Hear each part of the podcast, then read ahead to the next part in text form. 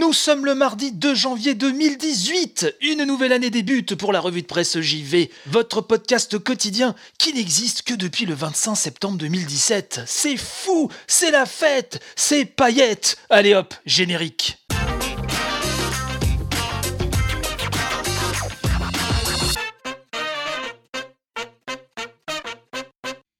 Bienvenue à toutes et tous dans votre podcast quotidien 100% jeux vidéo. Moi c'est Bruno Roca, rien n'est pas changé, et je vous souhaite une excellente année 2018, que vos vœux les plus chers se réalisent mes amis.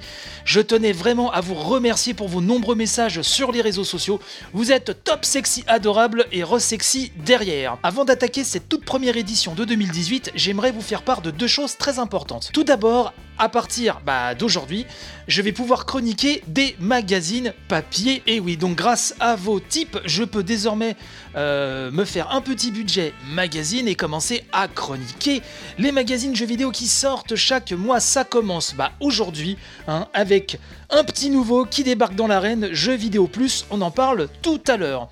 Autre chose, le blog ferme ses portes. Alors pourquoi? Puisque sur une moyenne hein, de 10 500 téléchargements par mois, écoutez-moi bien, 10 500 téléchargements par mois, par mois pardon, de l'émission, je vous remercie, hein, c'est vraiment un, succès pour un podcast qui n'existe que depuis 3 mois. Euh, bah, le blog n'est quasiment jamais visité. Je pense que trop de liens à gérer, c'est pas forcément bon.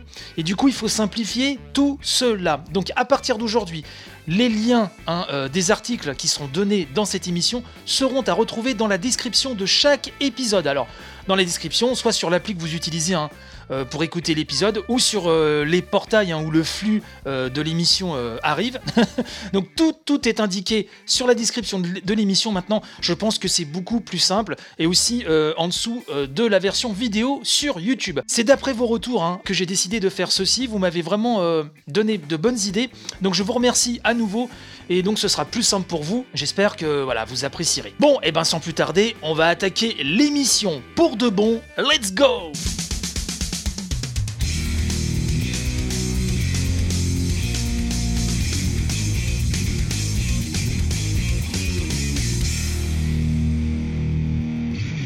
Le site japonais 4Gamer a publié les ambitions des développeurs pour 2018. Et c'est le formidable site US Gematsu qui a retranscrit in English ses ambitions de certains développeurs nippons euh, parmi les plus en vue. Et je vous ai fait une petite sélection que j'ai traduit moi-même avec mes petites mains sur mon clavier. J'ai sorti quelques déclarations qui m'ont paru euh, intéressantes, à commencer par celle de Katsuhara Ashino, Creative Producer et Chief Director Hein, qui peut compter sur son tableau de chasse Persona 3, Persona 4, Persona 5 et Catherine, dont on attend le remake avec grande impatience, il nous dit pour nous l'année 2017 a été marquée par Persona 5, qui a reçu beaucoup d'éloges, même à l'étranger, et qui a permis à un grand nombre de personnes de découvrir notre travail. Tout cela me rend très heureux. Et en 2018, poursuit-il, parce que l'année dernière a été si bonne, avec beaucoup de soutien et d'éloges, je ne veux pas simplement continuer à faire la même chose, mais plutôt me mettre au défi de créer des jeux qui continueront à stimuler votre curiosité. Ainsi, comme vous le savez, l'autre jour, nous avons annoncé Catherine Full Body. Je pense qu'il y a beaucoup de gens qui ont trouvé que Catherine était un petit peu trop difficile. Cependant, nous n'ajouterons pas seulement des scénarios et des améliorations, mais aussi un gameplay plus facile à appréhender. S'il vous plaît, attendez notre prochaine annonce concernant Catherine Full Body. Eh ben, monsieur Hachino, Comptez sur moi hein, euh, pour guetter cette future annonce. Petite déclaration d'un des hommes forts hein, de... Square Enix, hein, qui vraiment cette année a... Bah, ça a été son année quoi. Yusuke Saito, producteur de Dragon Quest 10 Online, Dragon Quest 11 et du grand Nier Automata, vous savez qui me tient tant à cœur.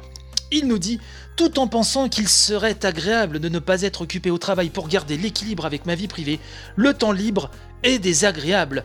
Donc, j'espère avoir la chance d'annoncer un nouveau titre en 2018. S'il vous plaît, n'attendez pas trop impatiemment. Est-ce ce nouveau Nier qu'on attend tous sera-t-il annoncé en 2018 Oh là là là là, je frétille d'avance, mais bon, hein, rien n'est moins sûr. Toujours chez Square Enix, est-il besoin de représenter Yoshinori Kitase, l'un des pontes euh, de Square Enix, l'un des pontes de la saga Final Fantasy, nous dit Nous travaillons activement sur le remake de Final Fantasy VII. Alors j'ai fait une parenthèse, car 2018, normalement, on devrait avoir des nouvelles. Peut-être pas la sortie du jeu, mais techniquement, on devrait en voir quand même beaucoup plus. Il poursuit en disant Mobius Final Fantasy s'achemine également vers sa troisième année et nous ouvrirons un nouveau chapitre en 2018. Alors n'hésitez pas à l'attendre. Voilà, je mets un petit peu d'acting, hein, comme vous voyez. Euh, Keiichiro Toyama, donc le papa de la série des Sirens et euh, des Gravity souhaite quant à lui, je le cite, hein, il est temps de jeter les bases et d'effectuer divers essais et faire des erreurs répétées pour notre nouveau titre. Il est peu probable qu'il y ait une occasion de partager publiquement quoi que ce soit pendant un certain temps. Donc autrement dit, Monsieur Toyama travaille sur un tout nouveau titre qui visiblement va faire un petit peu table rase de ce qu'il a fait auparavant, mais on n'aura sans doute pas trop de nouvelles cette année. Euh, le dernier que j'ai retenu, c'est le grand Fumito Ueda, créateur hein, de Ico, Shadow of the Colossus et dernièrement The Last Guardian. Il nous dit, alors c'est très simple, hein, c'est très concis, c'est très bref, accrochez-vous, n'éternuez pas ou pensez pas autre chose pendant deux secondes parce que ça va être très rapide. Je peux ou non vous informer d'un projet en cours, mais n'hésitez pas à l'attendre. Point, rentrez chez vous, circulez, il n'y a plus rien à voir. Voilà, donc ça c'était pour les petites déclarations de nos amis développeurs japonais, les japonais qui ont tout explosé en 2017, et donc on attend une année 2018, peut-être pas aussi florissante, grandiloquente, mais enfin au moins, euh, je pense qu'elle sera malgré tout solide.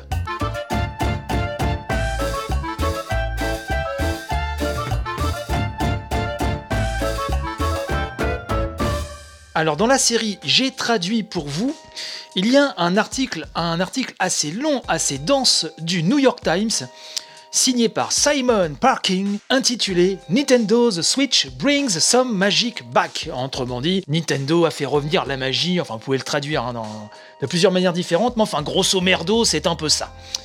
Euh, donc, je vous ai traduit ce gros, gros papier. Enfin, je vous ai traduit. Je vais pas vous faire une traduction littérale, mais en tout cas, je l'ai traduit dans mon coin et j'en ai tiré les passages qui me paraissaient les plus pertinents et ceux qui seraient susceptibles, euh, éventuellement, de vous intéresser. Ce papier évoque, vous l'aurez compris, le grand retour de Nintendo, puisque 2017, ça a été non seulement l'année du Japon, en matière de jeux vidéo, mais aussi l'année de Nintendo qui, avec la Switch, dépasse tous les pronostics et fait un carton monumental. Le New York Times nous dit qu'en 2017, grâce à l'arrivée de la Switch, en grande partie, Nintendo a connu une année étonnante. Le journaliste euh, précise que ni les analystes ni les investisseurs n'avaient prédit cette force d'adoption euh, qu'a connue la Switch. Hein. Alors la Switch est en grande partie responsable de ce grand succès, mais pas que. Hein. L'article nous rappelle qu'après des années de résistance, Nintendo a également adopté le passage généralisé au jeu mobile. Il y a eu la sortie de Super Mario Run, hein. même si le jeu a été en deçà des attentes de Nintendo, bon, ça a quand même bien marché, mais il y a surtout eu l'arrivée de Fire Emblem, d'Animal Crossing et autres applications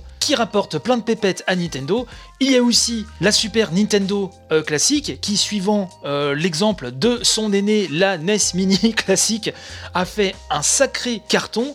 Le New York Times nous dit aussi que la principale raison de ce succès est que Nintendo a réussi à identifier et corriger plusieurs problèmes qui étaient vraiment liés à la Wii U. Shigeru Miyamoto revient dessus hein, en disant qu'il était un peu difficile pour les consommateurs de comprendre de quoi il s'agissait.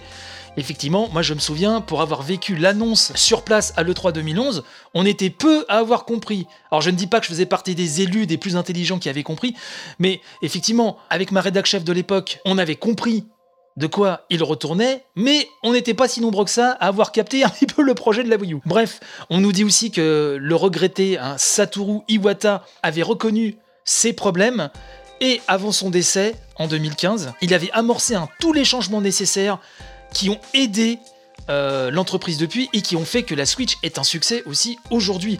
On nous rappelle que Monsieur Iwata a donc une grande part de responsabilité, on le savait déjà, mais il est toujours bon de le rappeler, dans la stratégie, dans le concept, bref, tout ce qui entoure la Nintendo Switch. Monsieur Miyamoto déclare euh, au sujet de la Switch que tous les différents styles de jeu, je le cite, hein, que nous avons exploré par le passé à travers nos produits, donc se retrouve dans cette console.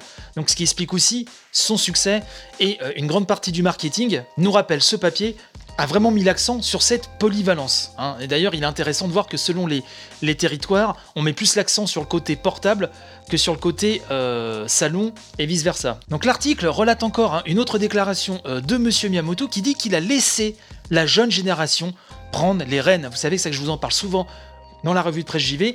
Cette euh, jeune génération, cette nouvelle garde de Nintendo qui est extrêmement talentueuse, et Monsieur Miyamoto précise qu'il euh, ne vise pas forcément les hardcore gamers hein, lorsqu'il recrute euh, pour les équipes de Nintendo. Il veut des gens qui sont plus susceptibles de créer des nouveaux types de jeux plutôt que de simplement viser à les perfectionner. Monsieur Miyamoto précise, je tiens à m'assurer que ce ne sont pas non seulement des joueurs, mais qu'ils ont beaucoup d'intérêt et de compétences en dehors du jeu vidéo. Le papier du New York Times nous rappelle que certaines des vedettes actuelles hein, de la compagnie, certaines des personnes qui ont vraiment le vent en poupe et qui sont très en vue, n'avaient quasiment aucune expérience en matière de jeux vidéo au moment de leur embauche. Ça, c'est vraiment très très très intéressant à souligner et ça résume une nouvelle fois cette vision de fraîcheur que veut apporter Nintendo hein, aux médias. Maintenant, ce papier nous indique aussi qu'il va être compliqué de maintenir cet élan durant toute l'année 2018, hein, l'élan de la Switch car la plupart, hein, euh, nous dit l'article, des, fervents défenseurs de Nintendo et des fans de Nintendo ont déjà la Nintendo Switch. L'entreprise japonaise doit vraiment se focaliser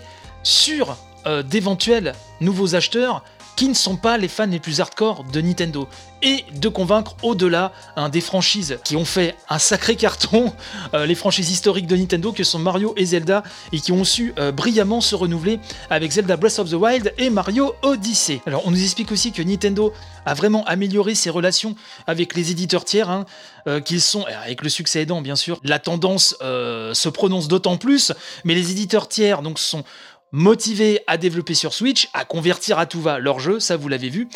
Euh, Nintendo euh, a également, nous dit l'article, courtisé les studios indés, et l'article nous rappelle également que énormément de jeux indés, et ça on en a souvent parlé dans cette émission également, connaissent un succès inespéré sur Switch. Ça leur donne même une visibilité supplémentaire, voire qu'ils n'espéraient même pas avoir un jour. Qu'en pensez-vous, euh, vous, chers auditeurs? Est-ce que vous pensez que le rythme va toujours être maintenu Au moment où j'enregistre cette émission, des rumeurs de plus en plus fortes d'un Nintendo Direct hein, qui, devrait venir dans les jours qui viennent, euh, avec de grosses annonces de Switch. hein. vous savez qu'il y a, enfin, je sais pas si vous avez vu, mais il y a des fuites, hein, euh, notamment via Amazon. hein. on parle de 18 jeux euh, Switch qui vont être annoncés. Apparemment, Nintendo aura encore des grosses, grosses, grosses, grosses cartouches pour cette année.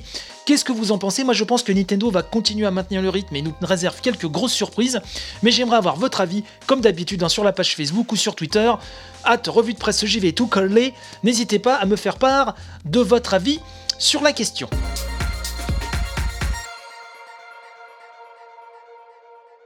Comme je vous le disais en début d'émission, grâce au tipeur de la revue de presse JV, j'ai pu euh, débloquer donc un petit budget magazine, hein, un petit budget issu directement des types hein, euh, dont m'honore hein, les tipeurs. Vous savez que vous pouvez améliorer mes conditions de travail hein, sur la revue de presse JV. J'ai des conditions un petit peu particulières. J'explique tout sur le Tipeee de l'émission, le Tipeee qui est en lien dans la description hein, de cet épisode. Et donc j'ai décidé pour ce premier magazine euh, chroniqué, passé au peigne fin, je dirais, dans la revue de presse JV, d'attaquer avec un petit nouveau, un tout nouveau qui débarque dans l'arène, qui s'appelle Jeux vidéo plus. Alors je sais pas si vous avez vu ça. Donc déjà le premier argument de ce magazine, c'est son prix. Il coûte 2 euros seulement. C'est un mensuel et euh, il convient quand même de rappeler qu'il fait partie euh, du même groupe hein, qui édite Vidéo Gamer, Vidéo Gamer Rétro, PC Gamer, etc.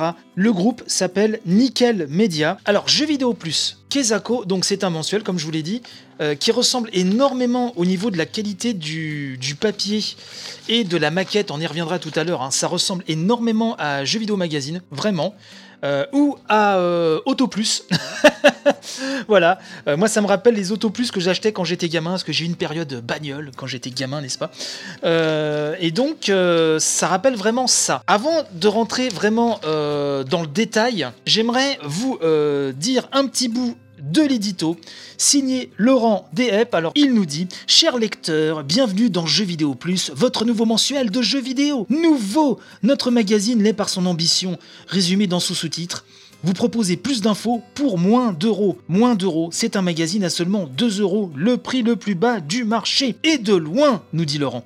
Il poursuit en nous indiquant que notre portefeuille appréciera que plus d'infos, ce sont des actualités denses et riches, des tests rigoureux, des reportages fouillés, des guides détaillés, des conseils pratiques et utiles. Tout cela écrit par des journalistes chevronnés et reconnus au sein d'un groupe réputé pour la qualité de ses magazines. Parce que magazine à 2 euros ne signifie pas magazine à deux balles Humour quand tu nous tiens. Alors, quand on poursuit euh, le magazine, globalement, les choses que j'ai trouvées sympathiques, un petit dossier sur les lootbox. Je vais pas vous expliquer ce que sont les lootbox, on en a maintes et maintes fois parlé. Ces petites pochettes surprises à acheter dans euh, certains jeux vidéo, et notamment dans le tristement polémique Battlefront 2. Euh, donc ils reviennent dessus, c'est assez didactique, c'est plutôt bien écrit, c'est plutôt malin, il n'y a pas de problème. Euh, le magazine, donc après quelques pages de news, beaucoup de news hein, sont compactées sur quelques pages, le magazine revient sur le phénomène Battle Royale, vous savez cette mode du Battle Royale qu'a lancé PUBG, PUBG, Player Unknown's Battleground. Euh, il y a un dossier sur les jeux qui vont marquer 2018. On a donc des critiques. Hein. Mario, Assassin's Creed Origin, etc. Tous les gros jeux y passent. Donc je rappelle que le numéro est daté de janvier. Fatalement, hein, avec la presse papier, il y a toujours un peu de retard, mais enfin ça, voilà, c'est pas, c'est pas un scoop. Il y a une sélection gaming ultime voilà, où par genre, on nous donne vraiment les titres à posséder absolument donc, chez les FPS, le gagnant, c'est Wolfenstein 2 The New Colossus. Dans les jeux d'aventure, eh ben, c'est Zelda Breath of the Wild, hein, sans surprise. Dans la plateforme, c'est Mario Odyssey, sans surprise non plus. Énormément de genres sont passés comme ça en revue. Ah, chez les RPG, c'est Nier Automata, hein, donc euh, voilà, je suis très content. Euh, voilà, toujours avec des explications, des arguments, pour en tout cas le, le trio, enfin même les cinq premiers, voilà, qui ont été sélectionnés. Il euh, y a du test de matos. On a aussi un comparatif des stores en ligne, Steam, le PSN, le store Xbox, etc. Un comparatif de casque VR, une rubrique rétro sur la Super Nintendo. Voilà, une petite rubrique geek. Bon, écoutez, globalement, c'est quand même assez fourni. Hein, combien ça fait de pages ce bazar? Oui, 80 pages. Globalement, on sent que le magazine n'a pas été bâclé. Il y a des plumes que j'aime bien dedans, notamment Kevin Sicurel. Alors, euh, qui se faisait appeler Moguri sur No Life. Christophe Collet aussi, qui est, une bonne plume, même si je suis pas souvent d'accord avec lui. On a Hung Nguyen aussi que j'aime beaucoup. Les points positifs de ce jeu vidéo plus, c'est donc les plumes, comme je viens vous le dire, c'est bien écrit. Il y a des rédacteurs qui ont de la bouteille, qui savent de quoi ils parlent, et il faut reconnaître quand même que pour seulement 2 euros, il y a quand même pas mal de choses à lire. Alors, c'est moins dense qu'un jeu vidéo mag, mais il y a quand même de la lecture. Je trouve que pour 2 euros, on ne se moque pas de nous. Maintenant, les points qui fâchent. La maquette. La maquette d'un autre âge, ça, c'est vraiment... Euh, c'est très dur. Comme je disais, ça fait penser à Autoplus. Ça fait penser aussi à ce que fait Jeux Vidéo Mag. Côté Jeux Vidéo Mag, ça pose pas de souci vu qu'on est habitué, hein, même si elle s'est modernisée même au fil du temps. Ça fait partie de l'identité du magazine. Ce qui est dommage, c'est que pour un magazine qui se lance, un nouveau, reprendre exactement, mais vraiment, hein, c'est, je dirais pas que c'est du copier-coller, bien évidemment. Le jeu vidéo plus a sa maquette, mais enfin, on reste vraiment dans la même famille de maquettes. Moi, c'est vraiment pas le genre de maquette que j'attends d'un nouveau magazine qui sort, et j'ai pu voir, d'après ma petite enquête euh, sur les réseaux sociaux, que ça pouvait être rédhibitoire pour certains lecteurs, ce qui est dommage puisque le contenu est bon. Je pense qu'il y a des impératifs économiques et des impératifs de placement sur le marché qui ont mené vers cette maquette. Moi personnellement, c'est un petit peu euh, gâché mon plaisir de lecture, d'autant que sur certaines pages, la police est extrêmement petite. Alors ça, bien sûr, ça peut être une qualité puisque il y a beaucoup de texte, donc ça c'est très bien, c'est très très bien. Mais je parle vraiment au niveau de la maquette, notamment la rubrique rétro, euh, où vraiment la couleur de la police et euh, du fond euh, de la page au niveau de la maquette, c'est un peu pénible à lire. Donc ça c'est un petit peu dommage. Et le fait qu'il ressemble trop à jeu vidéo mag, je trouve euh, le dessert plutôt que qu'autre chose, pardon, ce jeu vidéo plus, puisque jeu vidéo mag coûte actuellement 3,95. Donc il n'y a même pas 2 euros en plus à rajouter. Et jeu vidéo mag est plus dense. Il y a plus de pages, il y a plus de choses. Mais vous me contredirez, hein. Voilà, si je me plante complètement, mais euh, si je ne fais erreur, quand même, Jeux Vidéo Mag est quand même plus épais, quand même plus de choses à lire. Et euh, du coup, le fait que Jeux Vidéo Plus ressort exactement, enfin une maquette quasiment similaire, ça met d'autant plus en exergue le fait qu'il soit plus fin. Alors il coûte 2 euros, certes, Enfin bon, pour 1,95€ de plus, on a quand même euh, plus de pages. Donc puisqu'il faut quand même conclure au bout d'un moment, hein, on va pas faire 3 heures non plus là-dessus, je dirais que le magazine est à essayer. Que le fond est de qualité, mais, mais, mais, mais, la forme en rebutera plus d'un et cette maquette est vraiment vraiment pas attirante. Je ne voudrais pas euh, chroniquer les magazines pour ce podcast, je ne l'aurais jamais acheté. Et c'est dommage puisque euh, j'ai eu la bonne surprise car je ne savais pas. Ah, je pense que la communication autour du magazine est, vraiment confidentielle puisque je ne savais pas que j'allais retrouver euh, des plumes que j'aimais bien dans ce magazine. Donc je l'aurais même jamais su. Alors peut-être au bout de X numéros sur euh, Twitter, mais ça a été un hasard pour moi de découvrir ces plumes-là dans ce magazine. Le défaut qu'il peut y avoir aussi, et ça on y reviendra plus tard dans la semaine ou la semaine prochaine, je ne sais pas, c'est que comme c'est la même boîte qui édite Vidéo Gamer, on retrouve fatalement les mêmes plumes, les mêmes euh, dossiers, avec peut-être des angles différents, plus ou moins longs, plus ou moins fournis, s'adaptant à la ligne éditoriale de tel et tel magazine, mais il peut y avoir aussi un effet redite. Et donc c'est dommage aussi qu'il y ait un manque d'audace, je trouve, dans Jeux Vidéo Plus, sans trop perturber voilà, les, lecteurs. C'est dommage qu'on retrouve vraiment l'actualité, les dossiers, les tests, les petites rubriques, le guide pratique, blablabla, etc. On est quand même vraiment dans des charentaises euh, de papy, vraiment. Le format aurait mérité un petit peu plus d'audace au milieu de ce classicisme que certains attendent euh, et qui est une condition sine qua non, je n'en doute pas, pour que certains achètent un magazine. Ça manque d'interview aussi, on n'a pas du tout d'ailleurs euh, d'interview, si je dis pas de bêtises.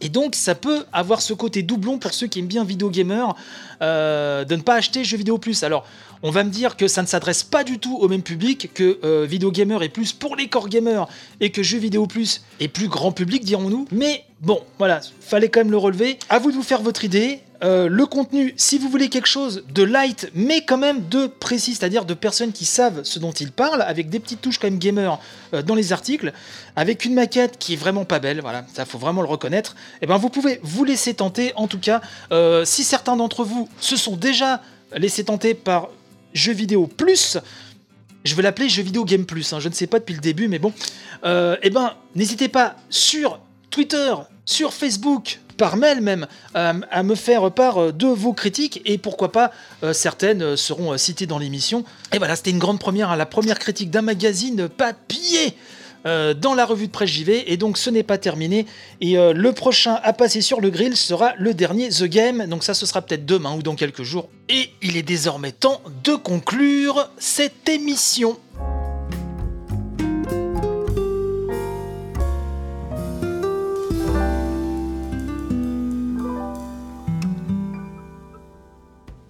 Et voilà, c'est ainsi que se termine cette toute première édition de 2018. Mais point de panique, chers amis, vous savez très bien qu'on se retrouve demain, peu avant 7h comme d'habitude, sur les mêmes flux partout sur iTunes, PodCloud, Deezer, YouTube et même Twitch. Et si vous avez raté une émission, que vous avez envie d'en réécouter une, eh ben tout est disponible dessus. Je rappelle que pendant les petites vacances là, de fin d'année, j'ai euh, posté une émission spéciale Mario Odyssey car je suis complètement red dingue de ce Mario qui me rend fou. Vous avez aussi un best-of hein, que j'ai posté à Noël, histoire de se remémorer certains sujets qui sont toujours d'actualité. N'hésitez pas à partager un max l'émission, à me faire part de vos retours sur les réseaux sociaux. Vous le savez, à revue de presse vais sur Twitter, mon Twitter perso, at chez Bruno, CHZ underscore Bruno. Et comme vous le savez, vous avez la possibilité de m'aider, hein, donc sur Tipeee, tipeee.com slash la revue de presse vais. Je tiens à remercier encore tous les tipeurs dont la confiance m'est extrêmement précieuse.